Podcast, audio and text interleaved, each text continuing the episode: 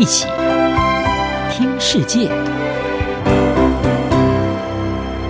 欢迎来到一起听世界，请听一下中央广播电台的国际专题报道。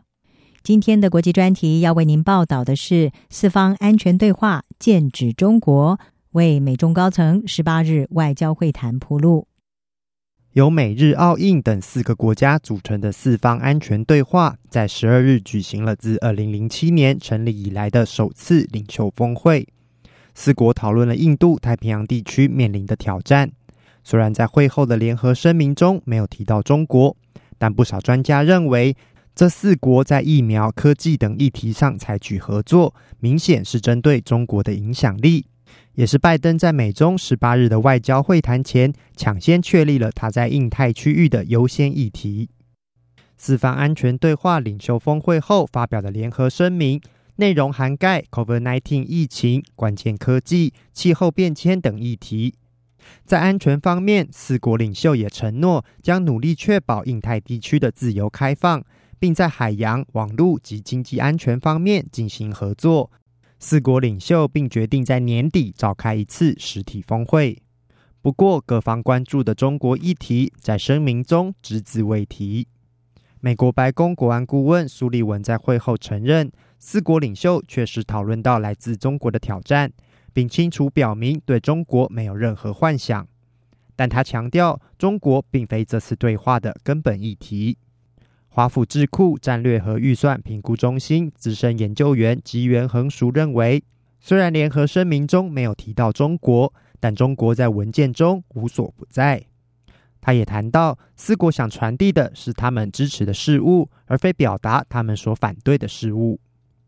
这场四方安全对话所达成的其中一项明确合作目标，就是加速 COVID-19 疫苗的生产。拜登在峰会上表示，透过开启一个有野心的新伙伴关系，他们将为了全球的福祉来提升疫苗的生产，并强化疫苗接种，来加惠整个印太地区。四国承诺将透过印度制造、美国技术、日本与美国的资金以及澳洲的物流能力，到二零二零年底时，能向东南亚国家协会、印太与其他地区提供多达十亿剂疫苗。此外，也透过扩大疫苗生产，提供更多疫苗给世界卫生组织主导的疫苗全球取得机制。尽管在这些疫苗合作上没有提到中国，但针对中国的目标不言可喻。中国国家主席习近平去年五月曾抛出要让中国疫苗成为全球公共财的概念。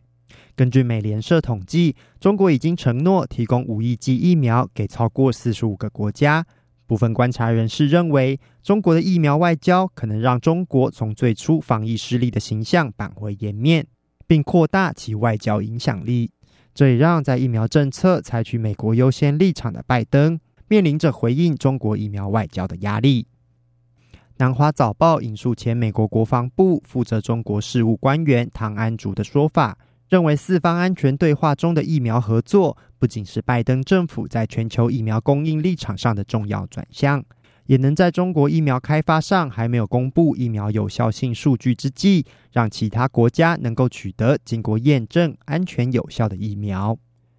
与前任的川普政府主要聚焦安全及贸易的策略不同，拜登锁定的范围更全面性。包含在防疫、气候变迁、确保供应链弹性及疫情后经济复苏等。此次四方安全对话就针对疫情、关键技术、气候变迁等议题，成立了多个工作小组。